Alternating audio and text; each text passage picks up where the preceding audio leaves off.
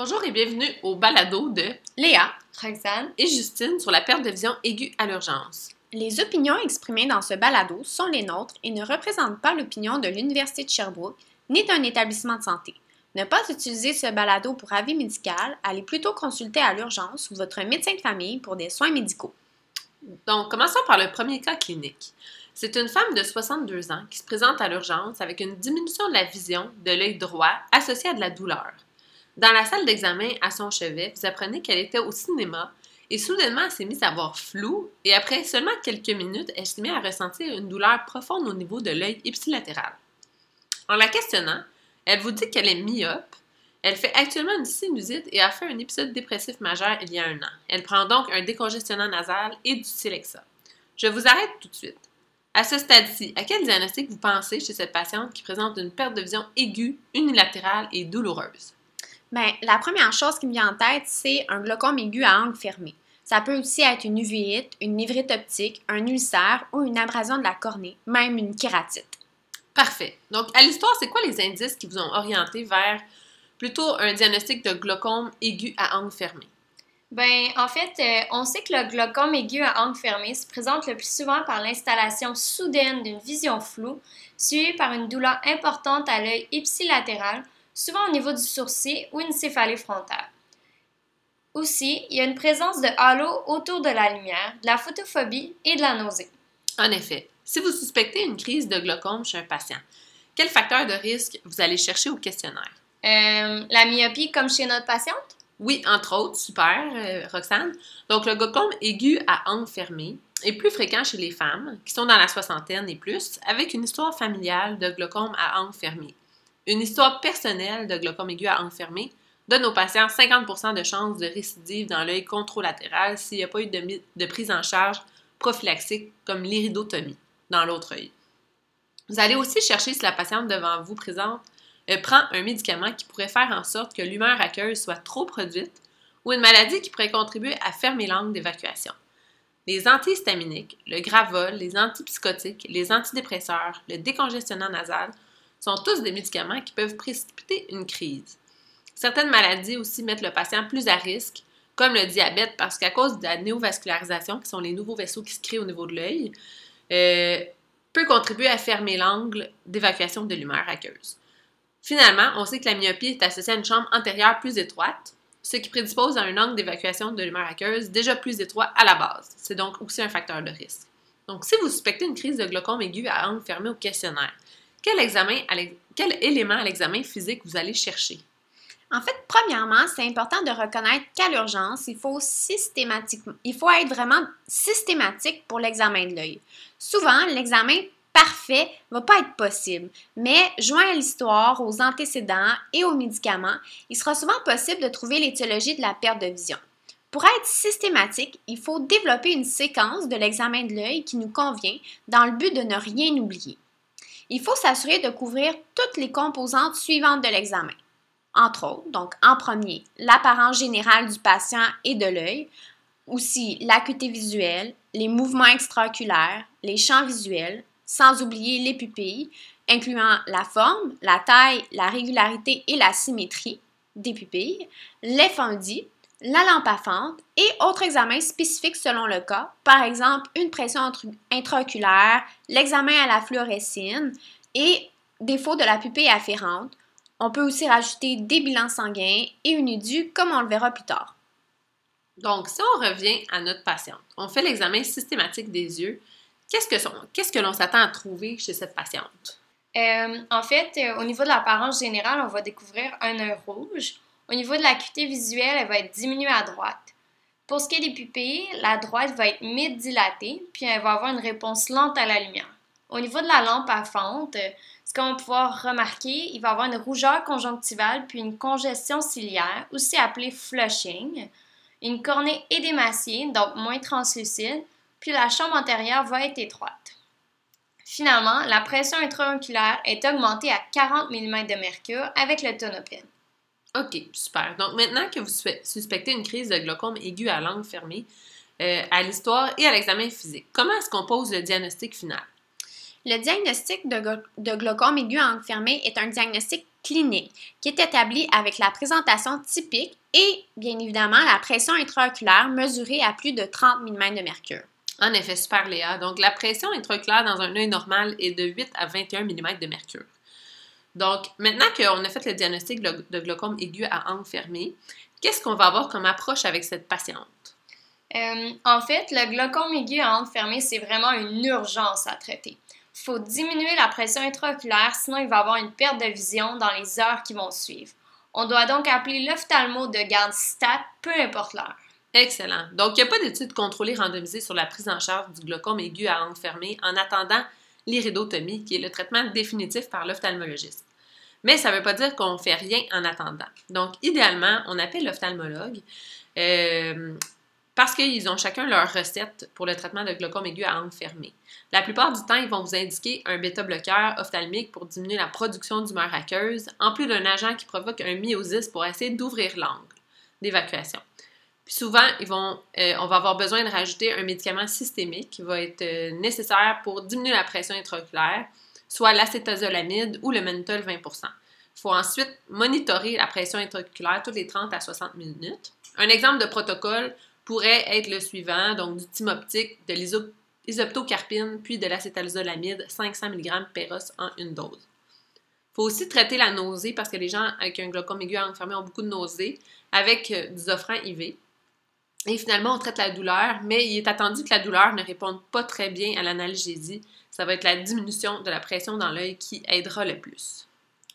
Dans le fond, finalement, euh, c'est quoi le lien avec le fait qu'il était au cinéma? Ben, en fait, je crois qu'au cinéma, la noirceur fait dilater les pupilles, ce qui aurait pu prédisposer là, notre patiente à, à avoir une crise de glaucome à angle fermé euh, parce que l'iris, en se dilatant, va venir fermer l'angle d'évacuation. Oui, c'est exactement ça. Super. Donc, on peut passer au deuxième cas clinique. Une femme de 32 ans, elle se présente à l'urgence parce qu'elle voit moins bien de son œil droit depuis quelques jours et elle a aussi de la douleur qui est surtout reliée au mouvement de l'œil. Elle n'a aucun antécédent particulier, personnel ni familial. À quoi vous pensez chez cette patiente? Ben, en fait, on a encore une diminution aiguë unilatérale, euh, donc on reste un peu avec le même diagnostic différentiel que tout à l'heure. Mais dans le fond, avec son âge puis la présence de mouvements oculaires douloureux, on pense davantage à la névrite optique.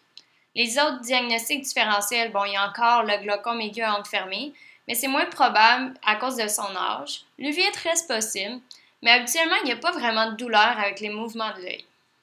Il y a aussi l'ulcère ou bien l'abrasion cornéenne, bien qu'à date, nous n'avons pas d'histoire de, de notion de corps étranger ou de blessure à l'œil.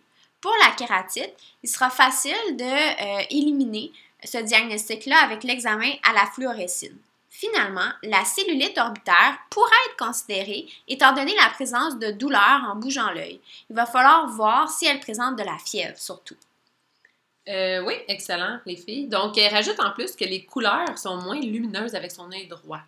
Elle prend aucun médicament, elle n'a pas eu de trauma à l'œil, elle n'est pas porteuse de verre de contact et elle ne fait pas de fièvre. Donc, votre diagnostic le plus probable à ce stade-ci, c'est quoi? Euh, ben, en fait, ce serait vraiment la névrite optique avec son âge puis la présentation. Oui, en effet. Donc, à l'histoire, c'est quoi les autres indices qui peuvent vous aider à vous orienter vers un diagnostic de névrite optique? En fait, il y a eu une étude d'envergure sur la névrite optique d'une durée de 15 ans. Ils ont établi que les deux symptômes les plus fréquents sont la perte de vision monoculaire, progressive sur quelques jours, surtout centrale, avec une acuité visuelle médiane de 20 sur 60 et de la douleur au niveau de l'œil. La douleur est typiquement pire avec les mouvements de l'œil. Aussi, jusqu'à 88% vont avoir une diminution de la vision des couleurs. Oui, en effet. Donc, vous suspectez une névrite optique. Quel facteur de risque ou antécédent vous aurez pu trouver chez elle? Bien, premièrement, est-elle connue pour une sclérose en plaques? Aussi, la névrite optique se présente le plus souvent chez des jeunes femmes entre 18 et 40 ans, principalement de race blanche? Oui, tout à fait, Léa. Donc, en plus de sa perte de vision typique et de la douleur au mouvement des yeux, euh, à l'examen, qu'est-ce qu'on s'attend de trouver de plus, à trouver de plus chez elle si on suspecte la névrite optique? Ben, en fait, euh, premièrement, la majorité du temps, l'œil va avoir une apparence tout à fait normale. Au niveau des pupilles, ils vont être symétriques, rondes. Au niveau du fond d'œil, de la lampe à fendre, de la pression, Euh, tout ça va être normal. Il va également avoir un défaut de la pupille afférente au niveau de l'œil atteint. Ce test s'appelle aussi le Swinging Flashlight Test. Il est très utile de le connaître. Vous pouvez voir comment l'effectuer sur différentes vidéos sur Internet. C'est un test qui est très spécifique pour les pathologies unilatérales du nerf optique ou les atteintes sévères de la rétine. Oui, en effet, c'est un examen super important.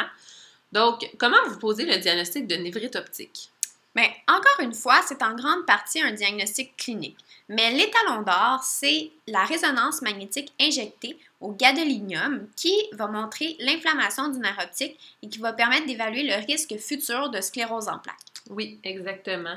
Donc, savez-vous si on doit automatiquement faire une ponction lombaire dans les cas de névrite optique suspectée? Euh, non. À moins de présentation atypique, donc euh, si c'est bilatéral, un patient de moins de 15 ans ou des signes et symptômes infectieux. Oui, exactement. Euh, c'est seulement dans ces cas-là. Donc maintenant, le diagnostic établi, quelles approches vous allez avoir avec cette jeune patiente? Bien, la névrite optique est une indication de référence en neuro et en ophtalmo pour le lendemain matin ou la journée même si le cas a été vu durant la journée. Le traitement de la névrite optique va dépendre de l'étiologie. En fait, l'étiologie la plus fréquente est la névrite optique démyélinisante qui est associée à la sclérose en plaques, mais il existe aussi un paquet d'autres étiologies. Elle peut être d'origine, par exemple, infectieuse, post-virale ou rarement inflammatoire, peut même être paranéoplasique ou secondaire à une compression externe, ou encore suite à l'ingestion de, substances toxiques comme par exemple le méthanol. Si vous suspectez une cause moins fréquente de par la présentation atypique, une consultation dans la spécialité appropriée va être de mise et le bilan pourrait varier à ce moment-là. Oui, puis pour les curieux, la névrite optique démyélisante reliée à la sclérose en plaques va être traitée par de la cortisone IV. Attention, la cortisone péros pourrait être néfaste et même augmenter la récurrence d'épisodes selon une étude. Mhm. Votre patiente est très inquiète. Elle vous demande à quoi s'attendre comme évolution pour sa névrite optique. Euh, qu'est-ce que vous lui répondez? Bien, en fait, le pronostic de recouvrement de la vision est assez bon en général, 73% euh, de vision normale à 10 ans. Le pronostic va être toutefois moins bon si l'atteinte est sévère à la présentation. Oui, super. Donc, euh, on peut passer maintenant au troisième cas clinique. Cette fois-ci, c'est un homme de 25 ans qui se présente à l'urgence pour une diminution de la vision de l'œil droit et aussi de la douleur à cet œil depuis 24 heures. À l'histoire, il vous mentionne qu'il a oublié de retirer ses verres de contact après une soirée bien arrosée. Il vous mentionne que son œil brûle, il est rouge et qu'il ne tolère pas du tout la lumière et que son œil larmoie beaucoup. À quel diagnostic vous pensez chez ce jeune homme? Eh bien, euh, encore une fois, on est face à une perte de vision monoculaire douloureuse.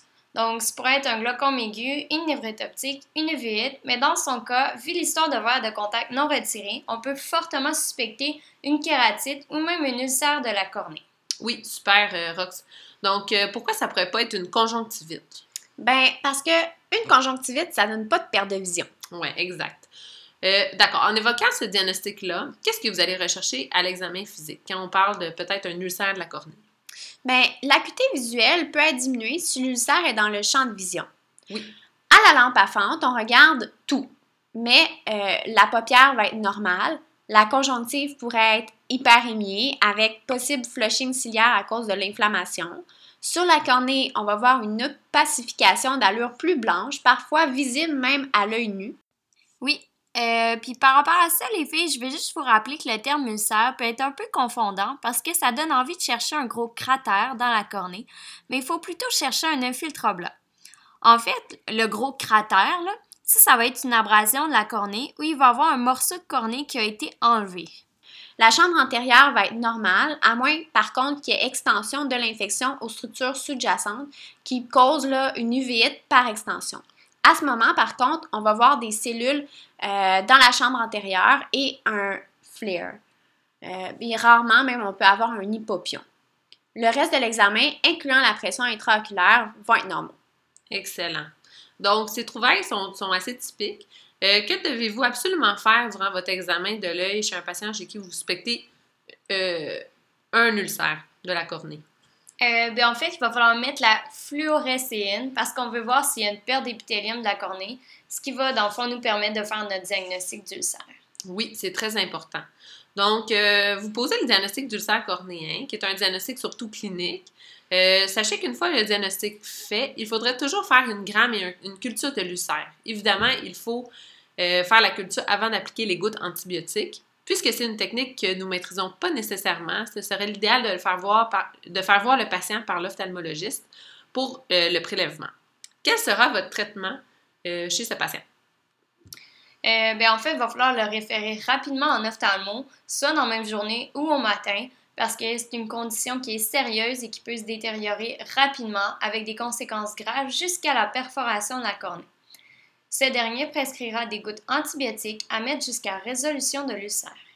Oui, super. Donc, en effet, l'ulcère peut être le plus souvent bactérien ou viral, peut même être fungique, puis il ne faut pas oublier le chlamydia.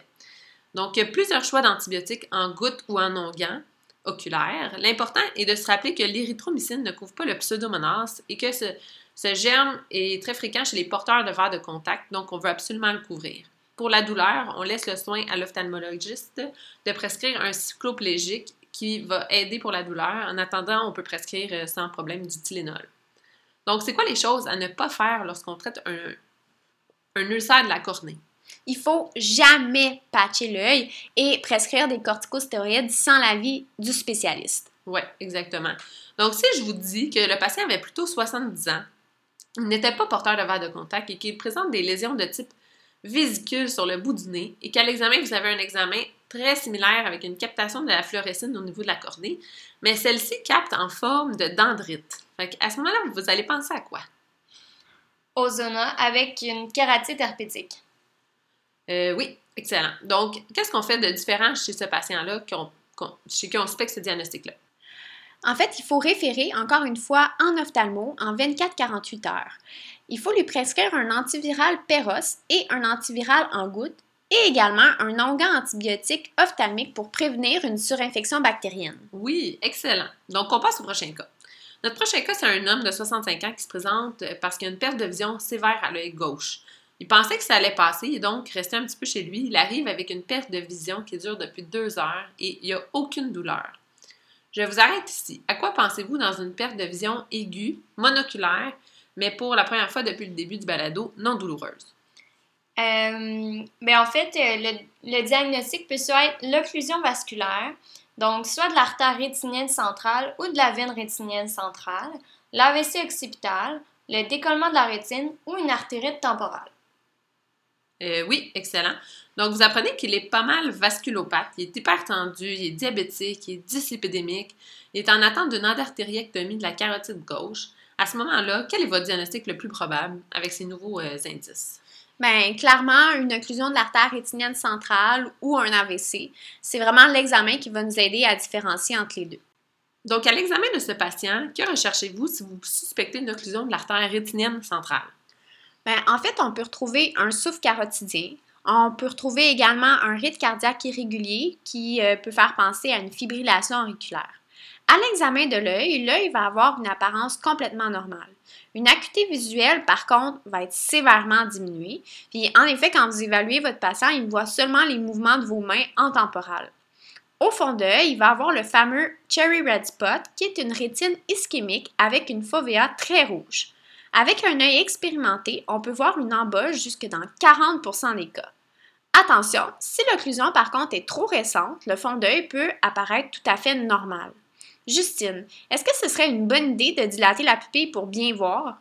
Oui, en effet, ça va être une bonne idée euh, pour bien voir le cherry red spot.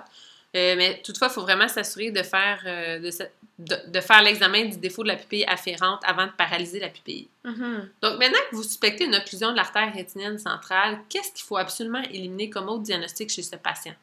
Euh, l'artérite temporale. Oui, en effet. Il faut toujours y penser lorsqu'on a une perte de vision sévère monoculaire. Donc là, vous êtes rassuré parce qu'il n'y a pas de céphalée, il n'y a pas de sensibilité du ou de claudication de la mâchoire. Son artère temporale est bien pulsatile. En plus, vous avez fait une VS, une vitesse de sédimentation, et elle est en dessous de 50, ce qui vous rassure beaucoup. Qu'est-ce qu'on fait maintenant avec notre occlusion de l'artère centrale de la rétine, qui est un diagnostic clinique?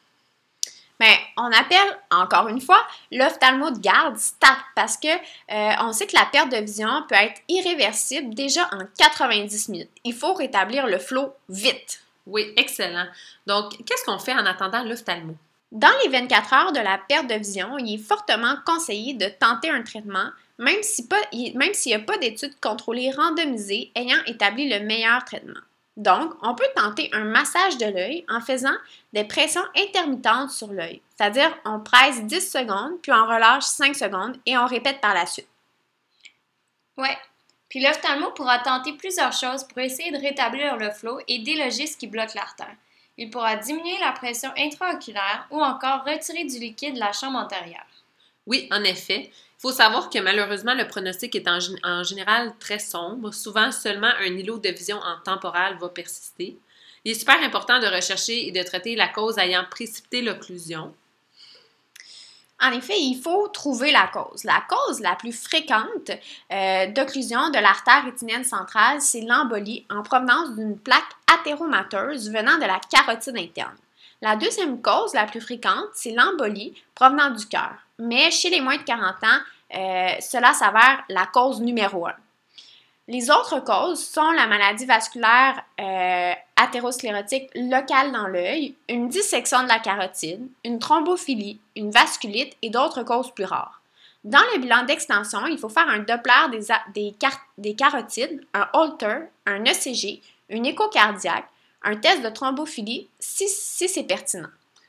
Parfait. Donc, on passe au dernier cas. C'est un homme de 55 ans qui se présente à l'urgence parce qu'il a perdu une grosse portion de son champ de vision de l'œil droit assez soudainement, il y a une heure, mais sans aucune douleur. À quoi on pense? Euh, ben en fait, on est encore dans le diagnostic différentiel d'une perte de vision unilatérale et non douloureuse.